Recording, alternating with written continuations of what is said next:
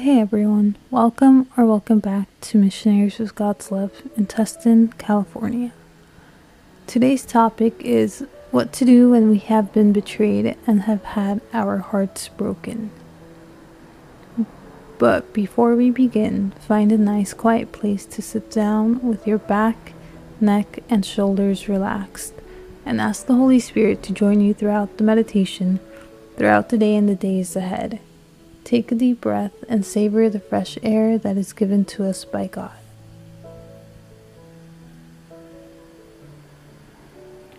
It hurts when someone betrays us, especially when that person was close to us. It destroys us.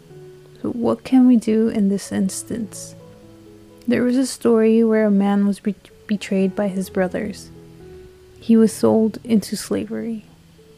Genesis 37 verses 23 to 28 says, quote, So when Joseph came to his brothers, they stripped him of his robe, the ornate robe he was wearing,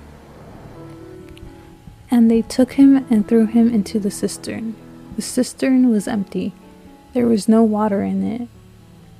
As they sat, sat down to eat their meal, they looked up and saw a caravan of Ishmaelites coming from Gilead. Their camels were loaded with spices, balm, and myrrh, and they were on their way to take them down to Egypt.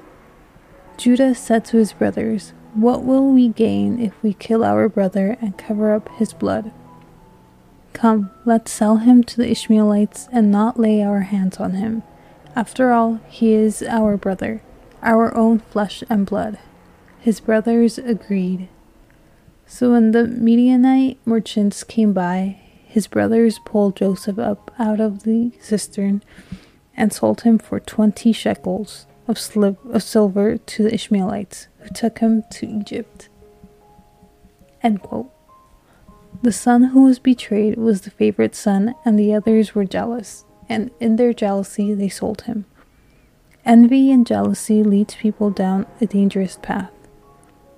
Some people have suffered great betrayals from loved ones. The ones who are supposed to protect, protect us end up betraying us. One thing to keep in mind is that God will never fail us. Genesis 39, verses 21 to 23 says, quote, The Lord was with him. He showed him kindness and granted him favor in the eyes of the prison warden. So the warden put Joseph in charge of all those held in the prison, and he was made responsible for all that was done there. The warden paid no attention to anything under Joseph's care, because the Lord was with Joseph and gave him success in whatever he did. God protected him even though he was in jail. When someone takes something away from us, God blesses God blesses them with more. As we end today's prayer, say, Speak to me, Lord, for your servant is listening.